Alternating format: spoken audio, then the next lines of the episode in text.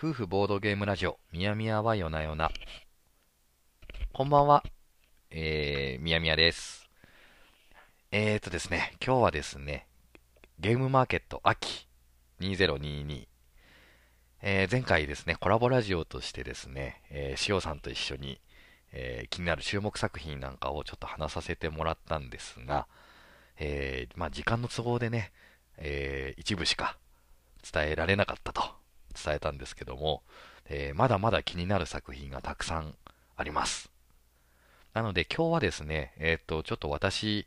一人でですね、つらつらとですね、気になる作品とか、えーどうしてそこが気になったかみたいなところとかをね、えー話していけたらなっていうふうに思います。で、おとといかな、えっ、と、その、塩さんとコラボラジオ収録してですね、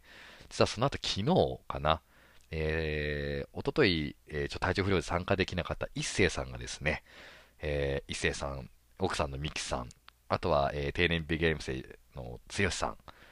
の3人でですね、えー気になる注目作品を昨日、えーと、今んとこ面白いラジオさんかな、一星さんの、で、話されていてですね、そこでもすごいたくさんの作品が上がっていて、まあ、それも聞いた上で、えー同じものもあるし、えー違うものもあるなという中でですね、話していけたらというふうに思います。よろしくお願いします。えー、っとですね、まあそもそもこの注目作品を語るっていうことに対してですね、なんでこれするのっていうことですけども、二つ、えー意味合いがあります。えー一つはですね、えーもちろん自分の気になった作品を、ね、これめっちゃ面白そうじゃないっていう、この気持ちを分かち合いたいという、えーそういう気持ちですよね。はい。で、もう一つはですね、えー注目作品ありすぎてですね、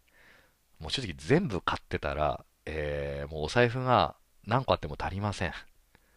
なので、えーっと、もう正直予約したもの、してないものも含めて、気になるものを、まあ、バーっと言ってこうと思うんですけど、もういっそ、売れていてほしいというかね、売り切れていて、ちょっと諦めをつけさせてほしいという、ちょっとそういう願いのようなものも込めてですね、もう気になる作品っていうのをもう本当に全部列挙していこうかなっていうふうに思ってます。はい。まあ、それでね、なくなってても別にあの、恨恨んだりはしないので、えー、いい作品ね、あの、同じいいものを選ばれたんだなっていうことでとても、あの、すがすがしい気持ちで諦めることができるのでね、それも含めて、えー、注目作品の話一緒にできたらなっていうふうに思ってます。じゃあ早速ですね、えっ、と、めちゃくちゃたくさんあるので、もうサラサラと言っていきますね。えー、もう、えー出店する日とかね、あの、あいうえお順とかそんなもんざっくばらんで、えー言っていきますので、はい、お願いします。じゃあ、まず最初はですね、えー愛人に私の財産の半分を移送する。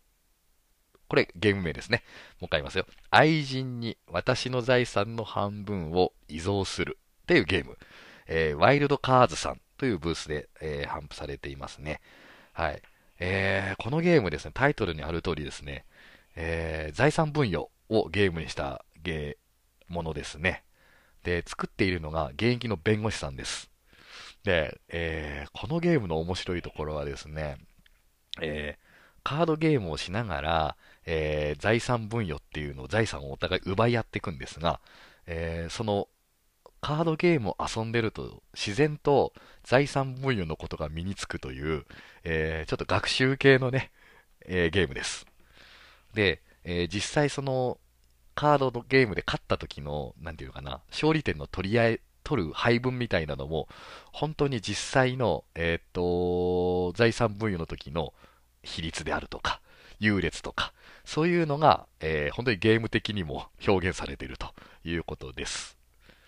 で、さらに、このゲームの目玉はですね、ロールプレイができるという、そういう文句がありますね。えー、なのでですね、とってもこう、えー、亡くなられる前のですね、えっ、と、介護とか、お世話をしていた愛人がですね、えー財産をどれだけもらえるのかと。もしくは、えっ、と、世話とかをね、親御さんの世話を全然しなかったですね、えーお子さんであるとか、疎遠になってたお子さんが突然出てきて、愛人には財産やらんと。そういった時にですね、えー、お互いどっちの立場をやってですね、えー、どうやってこう、そこを勝って財産をもぎ取るかと。えー、そんなことをこう、ドロドロのロールプレイをしながらできるというね。はい。そんなゲームらしいです。でね、やっぱり年重ねるとですね、財産分与って話もリアルでもちょこちょこと出て増えますよね。はい。まあ、遊びながら、こういうことをね、えー、学べるっていうのも、一つゲームの面白みではないかなと思うので、はい、気になっております。はい。これは一作目。えー、愛人に私の財産の半分を遺贈する、えー、ワイルドカードさんのゲームです。はい。えー、次ですね。いきますね。えー、次。プラネピタ。はい、プラネピタです。えー、これは、えー、なんて読むのかな。スズピラブ、ラボさんかな？っていうブースさんで出てますね。プラネピタ。えー、名前知ってる方もいらっしゃるんじゃないかなと思うんですけど、これ前回のゲームまでとても注目された作品ですよね。えっ、ー、と、カーリングみたいなことをするこうアクションゲームなんですけど、えー、味噌はですね、このプラネピタ、このピタですね、磁石ですよね。えっ、ー、と、プラネトなんで、こうね、宇宙テーマみたいなボードをですね、カーリングの要領でこう、自分の駒を弾いて、えー、的の真ん中に打つんですけども、その時に面白いのが、その、えー、打った駒にですね、磁石が仕込んであって、で、それを、えーと、そのままの状態にしておくと、えーと、弾かれやすい。他の人から弾かれやすい。なんだけど、えー、得点がたくさん入る。っていう状態にするか、もしくは、ひっくり返すとですね、磁石の効果でこう盤面にちょっとひっつくようになっていて、弾かれてもちょっとあんまり微動だにしないというかね、動きにくくなる。その代わり点数が半減するっていう、どっちで配置するかっていうのを選びながら、えー、交互に、えー、っと、石を打ち合うとか、多分そういうゲームだと思います。ね、この磁石を仕込む、これを両面ですることによってこう戦略性を増すっていう、まあこの作りが、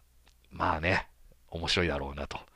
思わせるのと、まあデザインもとても可愛らしくて、で、今回、えっ、と、秋に頒布されるのは2版ということで、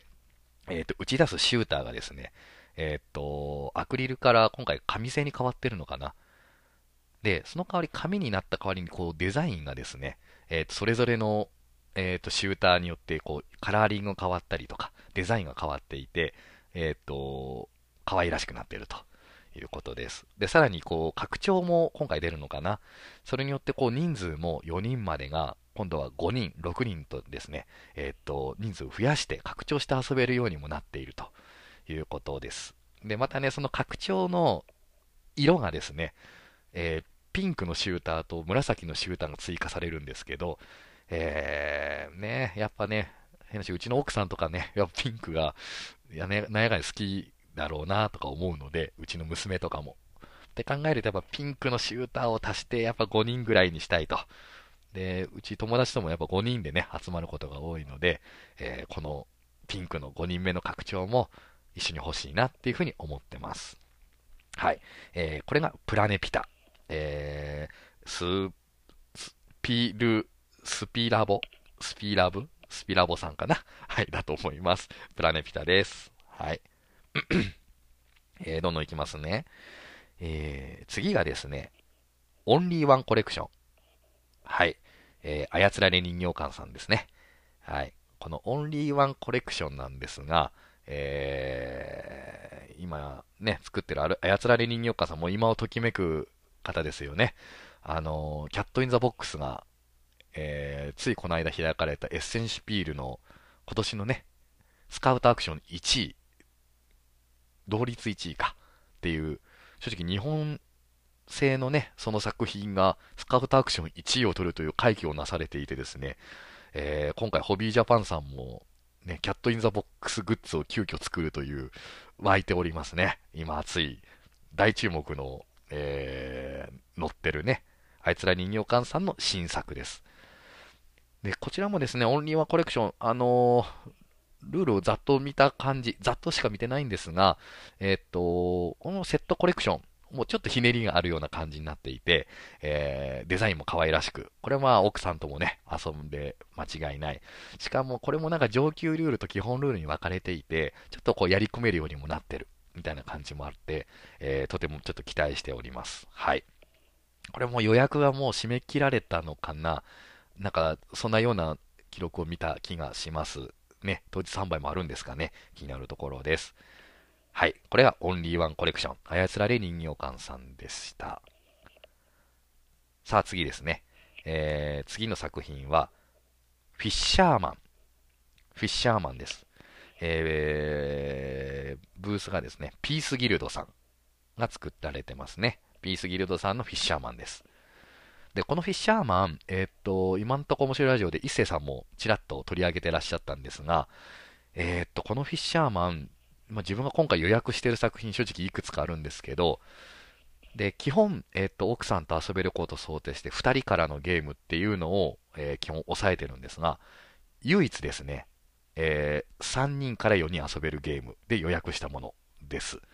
はい。遊んでみたいと思って。で、再度これ、取り手、トリックテイキングのゲームですね。で、自分、そのトリックテイキングがすごい得意なわけでは全然なくて、あの、カウンティングがですね、あの、記憶力がもう弱いのでですね、あんまり得意ではない。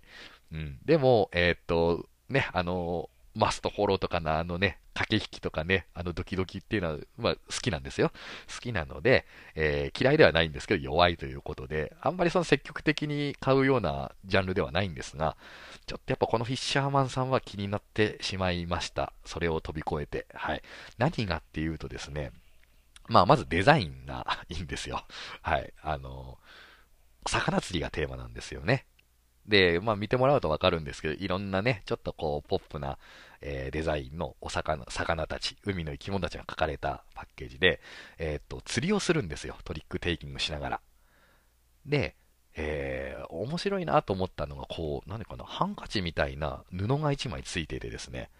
そこで、えー、っと、今回のラウンドのルールっていうのを、えー、っと、プレイヤー間で決めていける。で、その沿って、えトリックテイキングが、え行われるっていう、そういう仕組みになってます。で、そのね、あの、ルールの選択の仕方がちょっと面白くて、そのハンカチに、えっと、4つの、えっと、ルールの、なんていうかな、部分、部分があるのかな。で、手番順に、上から順にルールを1個ずつ決めていく。で、その4つが反映されたルール戦うって感じ。だから最初は、えっ、と、なんか、例えばなんか、どの魚が、えっ、と、今回の切り札かとか、えっ、と、今回は小順が強いのか、高順が強いのかみたいなこととか、で、それを1人が決めるんじゃなくて、1番目のプレイヤーはここの部分を決める。2番目のプレイヤーは、えー、小順、高順の部分を決める。3番目のプレイヤーは、えっ、と、切り札を決める。みたいな感じで、えっと、それぞれの手番だからこう、関与できるルールの部分があって、それによってこう自分の手札をにらめっこしながら、今回はどこでどうしゃがむのかとか、相手がこう来た時にどっちに対応するかみたいなことをですね、睨みながら、えっと、ルールを自分の手番の関与できる部分でこう影響を与えていくみたいな。はい。まあ多分ね、自分の頭のキャパでは多分処理できないじゃないかなと思いつつ、えー、とても面白そうなので、はい。デザインもとても可愛いので、えー、予約しました。面白そうですね。はい。えー、今言ったのは、フィッシャーマン、えー、ピースギルドさんの作品です。はい、次ですね。えー、老子敬服、聖波対邪教。はい。ホイゲームスさんですね。まあ、これはもう、もう超有名な作品の、えー、今度二人専用版ですね。出るということで、えー、これ一星さんも予約をされたとおっしゃってましたが、はい、あの、一星さんが予約したを見て、すぐ予約をしましたということです。で、自分もロッシ系譜か、あの、ホビージャパンさんから出たキックスターター版かな？うん、持っているんですが、やっぱりあれ、ね、出すとこう、とても盛り上がるし、面白いし、ね、5人で遊べて、こう、ね、あの、楽しいゲームで、それがまあ、2人用で出るって言ったらもう、ね、うち2人で遊ぶことが一番多いので、まあ、買わない手はないかなというふうに思って予約しました。はい、楽しみです。えー、これが、えー、老子系服、聖波対邪教、ホイゲームスさんですね。はい、注目作だと思ってます。はい。で、次行きますよ。まだまだあるんですよね。いきますよ。次。えー、親子ボードゲーム会の作り方。えっ、ー、と、これ本、書籍ですね。親子ボードゲーム会の作り方ということで、えっ、ー、と、ブースはチーム北海道さんです。はい。で、今回唯一本ですね。買ったという、買いたいなと思ってる本です。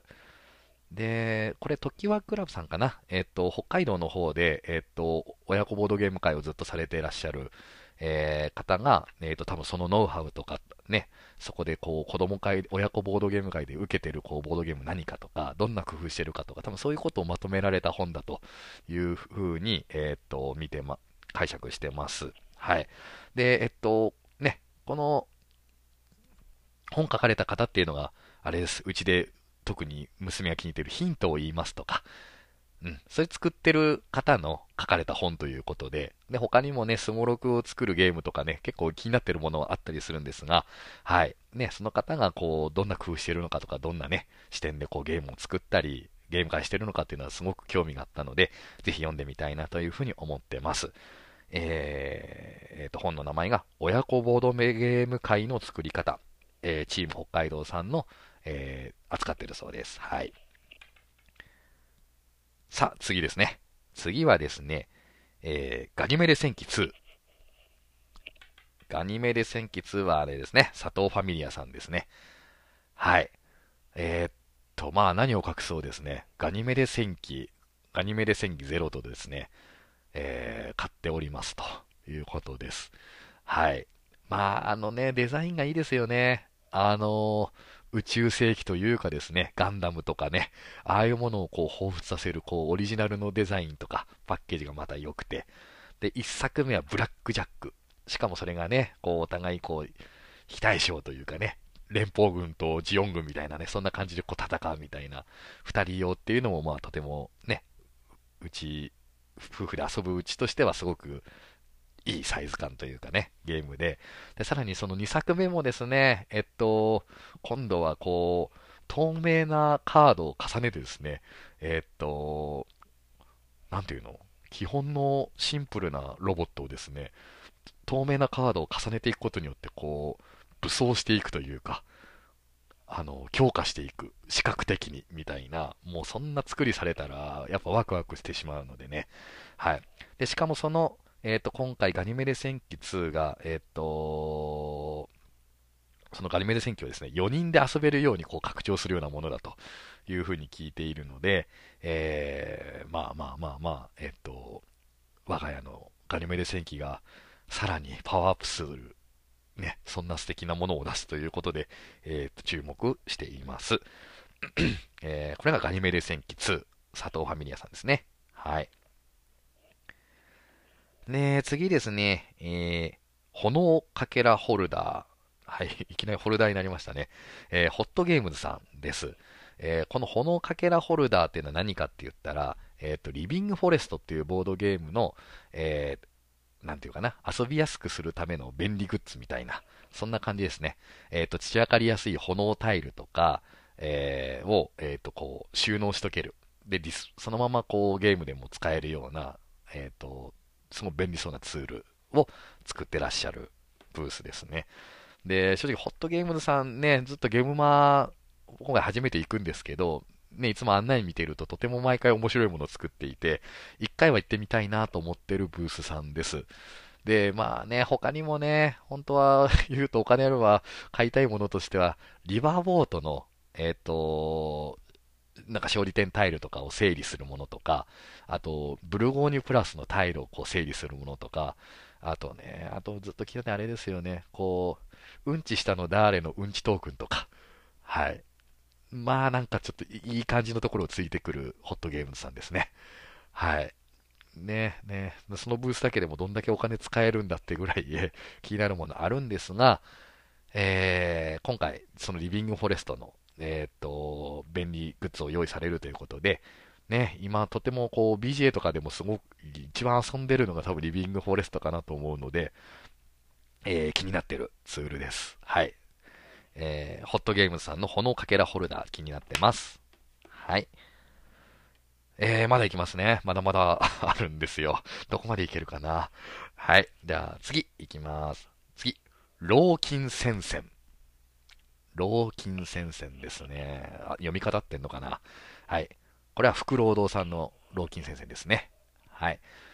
えー、まあ、実は今回、操られ人形館さんと福労働さんっていうのがこう合同ブースで出されていて、今回のあの、福労働さん、多分前回の現場で出された作品を今回も、えっ、ー、と、頒布してくださるということなのかなと思ってます。えっ、ー、と、二人専用のですね、取り手風対戦ゲームっていう歌い文句なんですよね。あで、なんかね、見てるとね、その短時間で終わるんだけども、すごく濃密そう。なんか取り手で、こうカードを獲得したり多分していくんですけど、それをですね、前列に置くか後列に置くかなんとかみたいな感じで、こう戦術を組むみたいな。はい。そんな感じで、こう、ただこう取り手で勝つ負けとかではなくてですね、えー、そこの陣形とか、そういう相手との相性を読んで、しかもなカード構成もなんか同じとかなのかな、確か。絵柄は違うけどみたいなところで、なんだかとってもやり込みがいのありそうなゲーム。しかもなんかそれが2000円とね、お手頃な感じだなと思うとですね、とても魅力的だなというふうに思ってます。えー、これが老金戦線。福労働さんですね。二人専用の取り手風対戦ゲームです。はい。で、えー、次ですね。えー、次、今日の勝ち。今日の勝ちですね。えー、これ7割3です。えー、この今日の勝ちっていうゲームはですね、えー、これはもっと前のゲームマーとかで頒布されてたゲームかなと思うんですが、ずっと気になってるゲームです。えー、っとね、今日の勝ち、どういうゲームかというとですね、えー、っと、変わったゲームなんですよ。えー、例えば家の玄関とかに置いといてですね、こう、今日何をしたら勝ちかっていう勝利条件が書いてあるんですよ。例えばなんかわかんないけど、えー、可愛いものを見た人が勝ちとか、そんなことが書いてあるんです、きっと。で、それを見てですね、例えば僕とか、えー、奥さんとかね、子供とかが、じゃあ今日一番可愛いもの見た人勝ちねって言って外にこう、お物で出てくるわけですよ。で、ただいまって仕事とかね、えっ、ー、と、幼稚園とかが終わって帰ってきてですね、今日可愛いもの見た人って言って、お互いが可愛いものを発表する。で、その中で、ああ、一番可愛いの見たの誰々だね、みたいなことを言って、その人が勝ちになるみたいな。なんやったら別にもう誰が勝ちとかじゃなくてですね、うん、今日これ、ね、可愛い猫見たから今日俺勝ちやろ、みたいなところで、もう自分で自分でね、勝利点を上げるみたいな、なんかすごいいろんな、こうポジティブなですね、使い方ができそうな、えー、日常生活に溶け込む系のゲームですね。というか日常生活をゲームにしてくれるというかね、そういうタイプのゲームです。うん、なんかとても素敵だなというふうに思ってます。えー、これが今日の勝ち。7割3のゲームです。はい、これでですね、半分ぐらいいったかな。もうちょっとあるのかな。はい。もうちょっとじゃあだらだらいきますね。はい。えー、次ですね。えー、これは、あの、商品というか、ブースですね。スタビド、スタビドさん。スタビドさんがですね、えー、っと、10火祭っていうかな、10火祭っていうのかな。はい。え、っと、その商業ブースの方に、え、っと、スタビドーさんが、えっと、出られるそうです。でね、スタビドーさんといえばですね、それこそ、あのヤフーショッピングとかにですね、あの店舗をこう出してくださっていて、えそこでいろんなこうオリジナルのインサートとかオーガナイザーみたいなものとかね、オーガナイザーか。はい。作ってらっしゃる方、方というかね、ですよね。はい。で、うちもですね、本当にとてもよくお世話になっていてですね、まあ、クランズ・オブ・カラドニアもね、使わせてもらいましたし、えー、テラフォーミング・マザーレスとかね、のも使わせで、特にね、一番最初お世話になったのはもう、虜になったあれですわ。えっ、と、アグリコラ、牧場の動物たちビッグボックスか。あの、二人、通常二人コラのビッグボックスの、えっ、と、いろいろオーガナイザーとか、えー、作ってらっしゃった。で、それを買ってから、まあまあ、うちの奥さんもうちもですね、絶賛でですね、そこからまあ、本当によくお世話になっているお店ですね。で、そこが、あのー、ゲームマにも、あ、出てらっしゃるんだと思ってですね、えー、いつもネットショッピングでしかお世話になったことがないので、ね、ぜひブースも覗けたらなっていうふうに思ってます。なんか今回ね、えー、ゲームマに向けてですね、えー、ダイスタワー、割とコンパクトなタイプのね、ダイス3個分ぐらいをこう触れるようなダイスタワー、まあ、それもまたなんか細かいんですよね。なんていうか、寄せ木細工じゃないですけども、ランマみたいな、本当にこだわった作りの、えー、ダイスタワー。あれ、実物一回見てみたいなっていうふうに思ってます。はい。ということで、えっ、ー、と、スタピドーさんですね。はい。またお邪魔したいなと思ってます。えー、それで次、まだまだいきますよ。えー、次。間違い探し開発家。はい。間違い探し開発家。これ、えー、っと、今回はですね、オインクゲームズさんから、まあ、メジャー版というか製品版が出るという感じですよね。はい。で、もともとあれですね、あの、ボドゲームさんかな？出してらっしゃったゲーム、あの、ヒロさんとかがね、作ら作ってらっしゃったゲームだと思うんですけど、ヒロさんとかがいる、えっ、ー、と、サークルさんが作ってらっしゃったゲームなんですけど、それが晴れてですね、あの、世界を股にかけるオインクゲームさんがですね、あの、製品も出されるということで、うん。しかもなんか、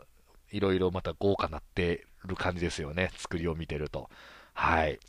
で、前回のゲームはのね、ボードゲームさんの頃からとても気になってるゲームだったので、はい、もう早くもこういう風に製品化が出るって、えっ、ー、と、全国でもね、きっと買いやすくなるっていうのは本当にこう、ありがたい。地方民にとってはめちゃめちゃありがたい動きやなと思っているので、はい。えー、ね、それがぜひどんな風にこう実物がパワーアップしてるかっていうのをぜひ見たいなっていう風に思ってます。えー、これが間違い探し開発家、オインクゲームズさんですね。はい。で、次ですね、まあ、これもちょっとブースっていうことになりますね。えっ、と、大きな黒猫社。大きな黒猫社さんというブースです。で、正直ここがね、何を扱ってるのかっていうのは、ごめんなさい、僕もちょっとまだよく調べきれてないんですが、えー、ビッグキャットゲームス。つまりですね、アメリカを拠点にされてるおかんさんというね、はい。昔あの、ポッドキャストとかも、あの、すごく僕聞いていて、まあ、それを聞いてこう、影響も受けて今こうやってラジオとかね、自分も撮ろうと思った方の一人なんですけども、うん、そのおかんさんが、え、っと、アメリカでこう展開している、え、っと、ボドゲの、なんていうのかな、あの、お店なのか、何なのか、団体なのかっていうのがごめんなさい、ちょっとはっきり捉えられてないんですけど、うん、でもまあずっと気になってるお母さんがですね、ついに満を持してゲームまでブースを出されるということで、何を出されるのかなとか、そんなこととか含めてとても気になっております。で、確かね、あの、うろ覚えだけど、お母さん確かね、北陸出身の方じゃなかったかなという気がするので、ぜひね、こうやって北陸のブースとして出るので、えー、っと、応援したいなというふうに思っております。はい。ということで、大きな黒猫社さんです。ブースですね。で、あと次はですね、家内製作所。はい、家内製作所。これもブースですね。えっ、ー、と、まあ、あの、ね、言わずもがなですが、家内誠二さんの、えー、ブースですよね。はい。まあ、ラブレターも10周年かな。えっ、ー、と、周年版が出たりと、えー、まあ、衰えることを知りませんが、今回ね、どんなものを持ち込まれるのかなっていうのは気になるし、えっ、ー、と、もう本当に、ポッドキャストとかね、本当にこう、もう、なんていうのかな、芸能人みたいな存在なので、そんな金井さんがね、実物にお会いできるのかどうかとか、いらっしゃるんだなって同じとこで空気を吸ってるなっていうのはですね、はい、あの ぜひ味わいたいなと、現場の醍醐味なんじゃないかなと思っています。気になってます。はい、えー、金井製作所さんですね。えー、次ですね。だいぶ来たかな。まだまだいきますね。次、えー、作品名、オープン。オープンっていう作品ですね。えー、これも今ときめいてますね。ブレインブレインゲームズさんのオープンという作品です。ね、ブレインブレインゲームズといえばですね、えー、我らがと言っちゃ変ですけど、えー、おしゃべりサニーバード、おしゃサニのですね、えー、あれ、メインパーソナリティの一人ですよね。T 斎藤さんが、えー、されているサークルさんかな？の新作ですよね。はい。でもね、斎藤さんといえば、最近エッセンでね、ノイシュピール賞を日本人で初めて受賞するという平洋が受賞されるということで、とても今、ノリに乗ってらっしゃる斉藤さんの、えー、新作ですね。で、またね、このオープンっていうのもね、こう、デザインが、ちょっと今までのものとはまたちょっと雰囲気が違っている。本当になんか、おしゃれというか、不思議な感じのね、えー、っと、デザインになって、すごい目を引きますね。で、さらになんかねカード、カードゲームでコンパクトに遊べるって書いてあるんですが、ただのやっぱカードゲームじゃなくてですね、なんていうのかな、カードに穴が開いていて、それで、こう、自分が今回なんだろう、何色が勝つかみたいな、なんかそういうことを予測する、こっそり予測するためにカードに穴が開いてるみたいな、なんかちょっとまた見たことのない構造というかね、はい、ちょっとひねりが効いてそうで、で、しかもそれが短時間で遊べて、2人でも遊べそうってなると、えー、とても気になる作品です。はい。えー、今のがオープン。ブレインブレインゲームズさんの作品ですね。はい。うーん、ね結構来ましたね。どうかなまだあるのかなあるな、あるな。ね。ほんとたくさんありますね。なんかもう商業ブースか何か何かごちゃごちゃですが、で、もちろんですね、えっと、全部が全部予約してるわけでも本当になくて、うん、あのー、予約してるものもあれば、してないものもありつつですね、うん、本当にこう、皆さんと分かち合えたらなっていうふうに思っております。なやったらもうね、売り切れて、こう自分を諦めさせてほしいなという気持ちもありつつ喋っております。はい。えー、じゃあ、またまた。後半もいきますね。次はですね、えー、作品名、ただいまの決まり手は、ただいまの決まり手はですね、これはサークルがボードゲームさんです。はい、さっき言った間違い探し、間違い探し開発家も、えー、などを出されている、えー、っと、ボドゲームさんの新作、ただいまの決まり手はですね、はい。まあね、いつもなんかその、あれですね、いいとこ、いい作品作るんですよね。あの、デザインとかも、なんていうのかな、こう、老若男女がこう、スッと入っていくような可愛いデザインをされているし、ね、あのー、シティトリミット10とか、うん、うち、うちですごく大人気のゲームですけど、まあ、しりとりをテーマにしてる、間違い探しをテーマにしてるとか、なんかこう、テーマもこう、すごくこう、自分たちの日常にあるものをですね、ちょっと面白く、さらに面白くしてくれるような、はい、そういう視点がとても好きなんですけども、今回はですね、えー、なんと、相撲ですね。相撲テーマのゲームが来ました。はい。で、相撲といえばですね、うちの奥さんがまあ相撲好きなんですよ。本当に。夢が両国で相撲を見ることってね、最近おっしゃっていますが、うちの奥さんがですね。はい。で、そんな奥さんがですね、ボードゲームから相撲のゲームが出るって言ったら、もう、まあ、これなんかうちのために書いて、作ってくれたんかなという、そんな、えー、気も勝手にしております。はい。えー、気になっているゲームです。ただいまの決まり手は、ボードゲームさんの作品です。はい、続きまして。次の作品はですね、ゾンビハウス。ゾンビハウスですね。えー、っと、ブース名がですね、ゲームの殿堂さん。うん。ゾンビハウスゲームの殿堂さんの作品です。でね、このゲームの殿堂さん、もこの名前が本当なのかどうかよくわかんないけど、えっと、このゾンビハウスっていう作品だけじゃなくてね、ないないんですけど、ここで出してるゲームって、このゾンビハウスもそういう、なんかね、家の形した箱の作品をいくつも作ってらっしゃるんですよ。で、それがなんかマトリョーシカみたいな、えっ、と、パッケージだったりとか、えっ、と、すごい和風のね、えっ、と、戦国ドミノみたいな、なんかこう、お城みたいな作りだったりとか。で、ゾンビハウスもなんかね、その、オレンジュのこう、ハロウィンみたいなカラーリングの家の形してるんですけど、まあその中にこうゾンビから脱出するためのゲームみたいなのが詰まってたりとか、ね、そのもうパッケージがすごくこう目を引きますよね。で、そのシリーズっていうのがこう、やっぱりとても気になっていて、ぜひ実物を見てみたいなっていうふうに思います。で、さらになんかすごいゲームのでこう今年で10周年だみたいなところもね、サークルカットではすごくこう、目を引くので、ね、その10周年というところで、こう気合も入ってらっしゃるんじゃないかなということで、はい、ブース気になってます。で、その中でも特に面白そうだなと思ってるのがこのゾンビハウス。で、このゲームが2人から遊べるゲームになってて、他のゲームが割とこう3人から4人とか、結構こうゲームごとにね、人数っていうのをこう結構変わっていて、うん、逆にそれがすごくこだわってるというか、あの、むやみにこうね、対象人数をこう広げてない感じ。ベスト人数で遊んでほしいみたいな調整をかけてるんだろうなっていうところとかも含めて、えっと、ちょっと気になるサークルさんですね。はい、ゾンビハウス。えー、ブース名がこうゲームの伝統さんです。はい。はい、続きまして、えー、作品名、大名。大名ですね。サークル名がグリーンゲームズさん。で、この大名はですね、えっと、今んとこ面白いラジオの方でも、えっと、まあ、今回の現場の大注目作品じゃないかっていうふうにおっしゃってましたが、えー、確かにめちゃくちゃ目を引いてますね。はい。というのも正直、あの、剛さんも言ってましたが、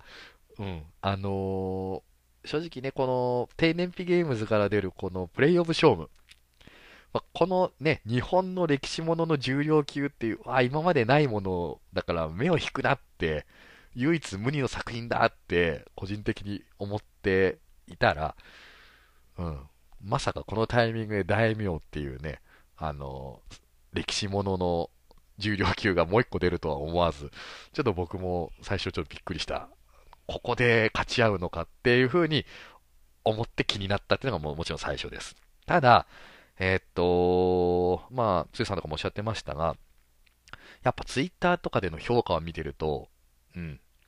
あのね、僕がいつも参考にしてるゲまあ本当にボードゲームをずっとたしなんでるようなね、方たちがですね、軒並みこのゲームは面白いと。うん。そのコメントしてる人たちが、ああ、もうこの人たちも本当のね、真のボードゲーマーたちだなっていう人たちがですね、こぞって、えー、っと、評価されてる。ああ、これ本物だなっていうのが、すごい伝わってきますよね。で、やコンポーネントとか見た目ももう、もう明らかにこれは重ゲーだなっていうね、あのオーラを放っているし、えー、っと、プレイ時間とか見てるとやっぱ2時間とかね、やっぱそれぐらいのゲームなんでしょうね。うん。で、リプレイ性もね、すごい鬼、すごいリプレイ性だとか、なんかいろんな評判も聞きます。うん。うん。まあ、正直、その、今のね、ちょっとこの子育てちっちゃい子供子育てしながらのこう夜の時間やる分には、あ正直重さは多分うちのちょうどいいサイズよりちょっと重いんだろうなっていう気は正直してはいるんですが、はい。えっと、二人用で重量級って言った時ね、そのテーマで、ね、この評判を見てるとですね、やっぱすごい心が動きますね。まあ正直これこそね、一斉さんのお家とかね、塩さんのお家とかの方が、ね、ガンガン回るんではないかなというふうに思っておりますが、はい、注目している作品です。はい。はい、続きましてですね、作品名、ピーシーズ。ピーシーズです。えー、サークル名がポテポテさん。ね、もう名前が緩いですね。ピーシーズ、えー、サークルがポテポテさんですね。これはですね、子供と遊ぶ枠にいいなぁと思いながら見てます。というのも、このピーシーズっていうのがですね、なんか宇宙人の名前なんですよね。はい。で、この子たちってこう、モノマネする何かのものの形になるのが大好きな宇宙人っていう設定で、えー、っと、コンポーネントもですね、いろんな形の 3D プリンターで出力したコマが入っている。で、それっていうのもなんかね、なんていうかな、世の中にありそうなものとか、微妙になんかちょっとその世の中にあるものと形が違うものとか、なんか絶妙な形のね、コマが35個とかね、入ってらっしゃると。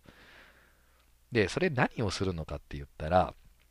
まあ、それを使ってこう、いろんな遊びができるよと。まあ、どうして想像力をこう、いろいろ働かせて遊ぶゲームですね。で、えっと、ポテポテさんの方で、えっと、提案されてたゲーム、なんか3つぐらいありましたけど、遊び方が。例えばその形を使ってしりとりをするとか。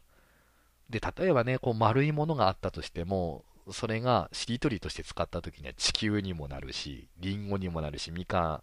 みかんは終わっちゃうか。えーっと、ボールにもなるし、いろんなものになるから、それを、まあ、形が全部違うコマなので、それでしりとりをしていくとか、うん、そんな遊びもできるし、えー、っと、ストストーリーキューブみたいな感じでですね、そのコマを引いてですね、物語を作るとか、で、それもね、その形一つでいろんなものが連想できるので、その物語っていうのもすごく多様になると。で、コマとコマを合わせることで、さらにまた新しいものになったりとかってことで、えっ、と、とてもね、こう、子供と遊んだりね、するのには、なんていうか、とても良さそうだなっていうふうに思いました。で、対象年齢も5歳からっていうことで、えっ、と、うちの子がまさにもうすぐ5歳ということで、はい、ジャストミートなゲームだなっていうふうに思ってます。はい。これが PCs、えー、ポテポテサーというサークルのゲームです。続きましてですね、えー、作品名、リベンジソング。リベンジソングですね。えー、サークル名がボドマンさん。ボドマンさんのリベンジソングです。はい。これは、まあ、あのね、自分もともとこう、ポッドキャスト、ボードゲームポッドキャストが好きで聞いていて、うん。ほんで、自分も話してみたいなと思って喋った口なので、というか、今もすごい聞いてます。ボードゲームポッドキャスト。まあ、特にね、ホラボードさんは、あの、僕もよく聞いていて、で、特に最近の回でですね、実際その、ボドマンのチパミさんがですね、えっ、ー、と、リベンジソングの紹介なんかも最近してましたけども、えー、面白そうですよね。えっと、子、親と子に分かれてですね、子が、えっと、いろんな歌詞をくっつけて、あなんか一つの歌の歌詞をみんなで子が作ると。で、その歌詞を見てですね、親がですね、今回のタイトルは何？どのタイトルから連想してこの歌詞を作ってるかみたいなのを当てるみたいな、えっと、そんな大喜利かな？みたいなゲームなのかなうん。ですね。はい。まあまあテーマがとても面白そうですよね。で、あとはまあ単純にあの、ね、ホラボドリスナーとしてですね、やっぱりこう、ホラボドによく出てるヌミルミさんとかね、チパミさんとか、ね、あとはまあ、もみさんとかも会場にいるかもしれないですけど、まあそういうこう、自分からするとこう芸能人みたいなね、方たちが実際いらっしゃって、その方の作品があるってなると、ちょっとこう、胸が躍るというか、はい。っていうことで、まあそういう憧れも込みで、えー、っと、リベンジソングも気になってます。はい。えー、次ですね。で、これはどうなんかな？出るかどうかわかんないんですけど、気になってる作品。リフトフォース。リフトフォースですね。えー、スキゲームズさんが扱うかどうかというゲゲームです。うん。で、まあ、あの、スキゲームズさんなので、えっと、今回これ別にスキゲームズさんのオリジナルとかではなくて、まあ、リフトフォースっていう、こう、二人用のね、海外のゲームがあって、えー、っと、その商品の日本語版を、えー、スキゲームズさんが扱うみたいな話をちらっと以前聞いていて、まあ、今回のゲームはなんかどう見てると出ないのかな？出ないんじゃないかなって気はするんですけど、えー、うん。まあまあ、リフトフォース、まあ今回のゲームまで出なくてもですね、まだ今後日本語版が出るんであれば、えっ、と、ぜひ買ってね、奥さんとまた2人で遊んでみたいなっていうふうに思ってます。ね、で、あと、それ以外でもコスゲームさん結構面白そうなゲームをいつも扱っていてですね、うち、すごくお世話になっている。今年本当にあれだ。去年はパークスとか、あの遊ばせてもらいましたし、ウォーターゲート。ウォーターゲートがまあ今年上半期遊んだゲームで一番面白かったなって思っているので、はい。またそんな2人用ゲームとかね、好きゲームさんのチョイス、好きゲームさんのチョイスする中量級ぐらいが、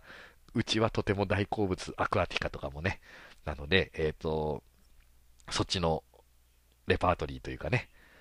セレクションもまた今後力入れてもらえたら、みやみやとし系としてはとても嬉しいです。頑張ってください、スキゲームさん。さあ、終盤に 近づいてきましたね。はい、もうちょっといきますよ。えー、次、作品名。ダンダンダイス。ダンダンダイスですね。えー、ダンダンダイスは、えー、ブースは炭酸ファブリックさん。えー、ダンサンファブリックさんはですね、あのーあさとさんかな？はい。されてる、あの、会社の作品ですね。はい。まあ、こちらもよくそれこそ、あの、ホラボートさんで聞いたりとかね、えっと、サーシーサーシーさんとね、あさとさんがやってた、あのー、それこそラジオ番組も、とても楽しみにしていて、えー、います。うん。で、えっ、と、今回炭酸さんが出されるのはね、だんだんダイスというゲームらしくて、まあこれもなんか面白いんですよね、目の付けどころが。えっ、と、これもコミュニケーションゲームになると思うんですけど、えっ、と、サイコロを振ってですね、で、そのサイコロっていうのがなんかちょっと矢印がこう、上下するような、上がる目と下がる目みたいなのがこう書かれたサイコロをいくつか振るんですけど、そのサイコロを振った上で会話をする。で、順繰りにこう話をつなげていくのかな。で、えっと、なんていうのかな。例えば自分が嬉しかった話っていうのを1個したら、えっと、次の人はですね、そのダイス目に沿って、その人より2段階嬉しかった話をする。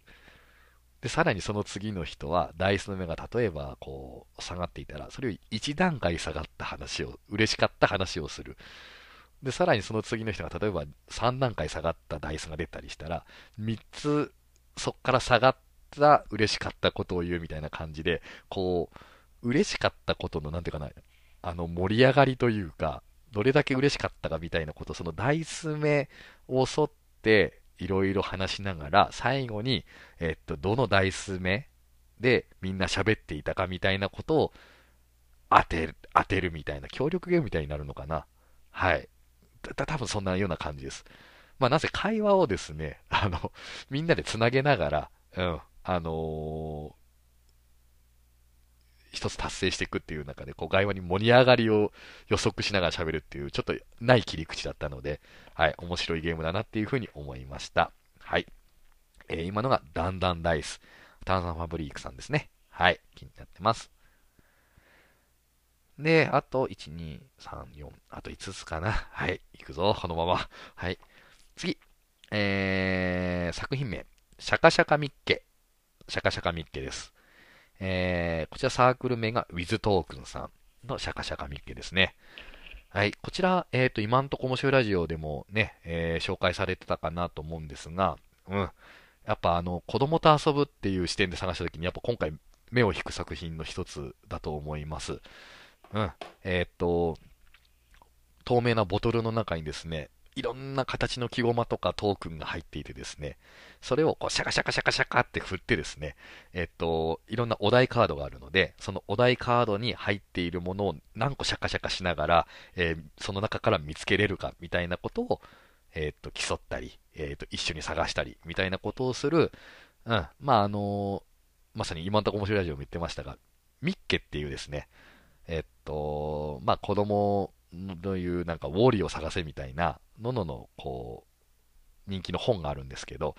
ま、まさに僕も思いました。ミッケの、えー、なんていうのかな、ボードゲーム版というか、アナログゲーム版みたいなものの一つの形だなっていうふうに思って、まあ、あれは子供好きだろうなっていうふうに思います。うん。だから、なんか形としてはあれですよね、こう、形は違うけど、ドブルをですね、ちょっとこう立体コーポネートでやるみたいな、なんかそんなようなものにも近いのかな。うん、で、別に対戦じゃなくてもね、子供とシャカシャカするだけでもすごく面白いだろうなと思いますし、多分その内容だったら4歳とか3歳とかでも一緒に遊べるんじゃないかなっていうふうに思います。うん。いや、いいゲームだなというふうに思ってます。はい。シャカシャカミッケ。ウィズトークンさんの作品です。はい。で、次ですね。えー、次の作品は、インスタントサガ。インスタントサガですね。これは、えー、ハレルヤロックボーイさんの作品、インスタントサガですね。はい。まあ、これもね、テーマもまず面白いとか、やっぱ目を引きますよね。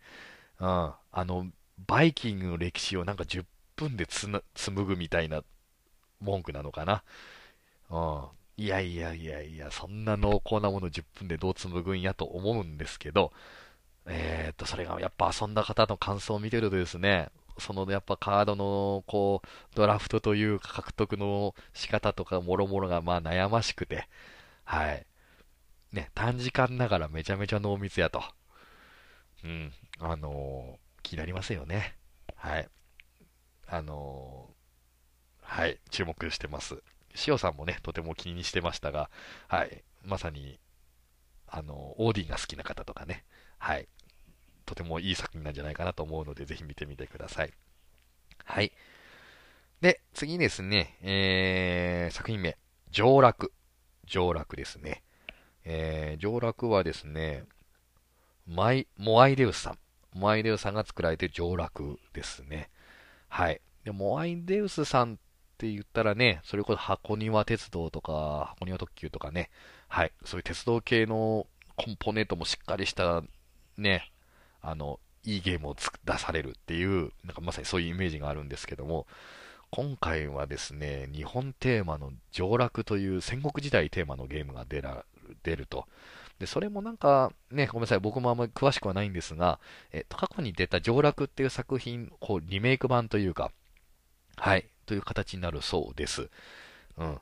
で、まあね、やっぱ日本テーマってやっぱ心をくすぐりますよね。で、今回やっぱ木駒とか見ててもですね、なんかこう、足軽みたいな人がいたりとか、騎兵がいたり、弓兵がいたりみたいな、それがちゃんとこう、甲冑を着たね、そういう兵士たちの駒がいろいろあって、んで、なんかこう、今川義元とか織田信長とか、こう、歴史の偉人たちがいてですね、どの軍勢でこう上洛するかみたいなところをやってるんですけど、やっぱね、そういうのはこうくすぐりますよね。はい。ね、ゲーム内容もね、こう今まで出したものとかを考えるとですね、まあ面白いだろうなっていうのも、こうブランドで信頼できるところがあったりして、で、ルールももちろん見れるようになっていて、面白そうな感じです。はい、気になってます。上楽ですね。で、えー、っと、残り2つですね。はい、1つ。えー、作品名がコペット。コペットですね。えー、サークル名が Your Hours。Your Hours さんのコペットという作品です。で、こちらはですね、えー、っと、ま、コンポーネントのがもう抜群ですね。というのもですね、あの、このコペットって、まあ、いわゆるコンペイトのことなんでしょうね。箱がもうお菓子の箱じゃないんですけど、あって、こう、なんていうのかな。チョコボールあの、キョロちゃんのチョコボールみたいな感じですね。箱の横がパカってちょっと開いてですね、そこからシャカシャカシャカってするとね、こう、ピンクとか黄色のね、透明なコンペイトを模したようなトークンがカラコロコロって転がってる、そんな写真があってですね。で、それを使って、えっと、いろいろゲームをしていくみたいな、はい、そんな感じですね。まあ、めちゃめちゃ可愛いですね。はい。で、まあ、これがね、ちょっとうちがよく2人で遊ぶゲームを欲しいっていうところで言うと、確かなんか3人以上とかだったので、まあちょっと家で遊ぶってなるとね、ちょっとこうあれなんですが、うん、まああのコンポーネントはとても気になる、目を引いてるなっていうのがコペットですね。はい、岩ワさんのコペットです。最後です。最後はですね、えー、スリップストリーム。スリップストリームですね。4等星さんのスリップストリームです。はい。これもね、今んとこ面白いラジオさんで言ってましたね。えっと、まあ、一星さんが、えっと、多分4等線の森さんとかね、あの、リカチさんとか、4等線のゲームをとても好きで、はい。で、僕もそこはすごく共感できる部分です。で、やっぱ4等星さんってね、あの、ホラボトとかでも聞いてるとね、あの、なんていうのかな、本当に才能のある人じゃないけども、なんか面白い視点を持った、こう、作家さんがですね、えー、っと、それぞれがそれぞれの作品を作って出してるみたいな、同じサークなんか出してるみたいな、なんかそんなような印象を持ってますが、はい。その中でもその中の森さんが作られたゲームが今回、スリップストリームですね。はい。で、これも、えっと、確か2人用のゲームで、えっと、ダブルレイヤーボードを使った、こう、車で、こう、走らせながら、戦っていくゲームなんだけども、え、っと、まあ、おしゃれですね。見た感じね。で、ルール的にもね、なんかその、車で走らせるんですけどね、まあ、テーマがですね、その、なんていうのかな。ずっとこうコース一直線で走りながらですね、こどこで追い抜くかみたいな駆け引きっていうのがね、なんか、もうすごく面白そうで気になっているゲームですね。はい。で、まあ、それこそ一星さんも言ってましたが、えー、とても人気のあるサークルなので、えー、それこそね、あの低燃費ゲームズでこう、いろいろこう、やりながらですね、それを買いに行けるのかって言った時にね、まあ半ばちょっと諦めてる節もちょっとあるんですけども、はい。もしね、手に入る機会があれば、実物をぜひ見てみたいなっていうふうに思ってます。はい。えー、スリップストリーム4等星さんですね。はい、ということです。はい、ということでですね、こんなところかな。まあ、ざっとあるの。あ、で、あとね、まあ、それも今のところ面白いと言ってましたけどね、縄文っていうゲームも、はい、気になってます。それ、強さも言ってましたね。えっと、縄文はいいですよね。あの、マルチエンディング型のワーカープレイスメントゲームっていう触れ込みでですね、えっと、コンポーネントが A4 のね、その、縄文時代っぽい感じのテーマの紙とですね、あと、小石？はい。石が30個ぐらい入っててですね、その石使って遊ぶみたいな、まあ、それが資源になるのか、ワーカーになるのかっていうのも、詳しいところまでちょっとわからないんですけど、うん、本当にチャック袋にちっちゃい小石がなんかぎっしり詰まってて、あ、これで遊ぶんやっていう、はい。で、えー、そ、マルチエンディング型のワーカープレイスメントで小石トークンが入って、えー、100円。100円ですもんね。いや、もう、なんちゅうかね、こう、ゲームマっぽいなというか、こう、心をくすぐる作りですよね。はい、応援してます。はい。なところかな。はい。ということで、えー、だらだらと喋ってきましたがですね、今気になっている作品とか、もろもろっていうのをずらずらと喋ってきました。はい。えー、またね、気になった作品が出てくるかもしれないんですが、その時はまたですね、えー、ツイッターなり、なんなりでまた発信していこうと思います。で、いよいよ、もうゲームまでね、1週間切りましたので、はい、また気になる作品とかね、また、あの、同じ作品、私が挙げた作品でも、まあ、これいいよねっていうことだったら、もうぜひ、あの、ツイートでも何でもね、声かけてもらっても何でも構わんので、一緒にまた盛り上がっていけたらなっていうふうに思います。はい。で、えー、前回も言いましたが、低燃費ゲームスという、えー、ブースで私も参加しています。はい。えー、あの、いろいろ言いましたが、ね、これ全部買いに行ってたら多分本当に何しに来とるんやと、ちゃんと仕事せえって話になるので、実際本当に買いに行けないものもたくさんあると思うんですが、はい、あの、まあ、そこも含めてね、楽しみにしてますということです。はい。ではでは、えー、長々とありがとうございました。またゲームまで、あの、楽しんでいきましょう。おやすみなさーい。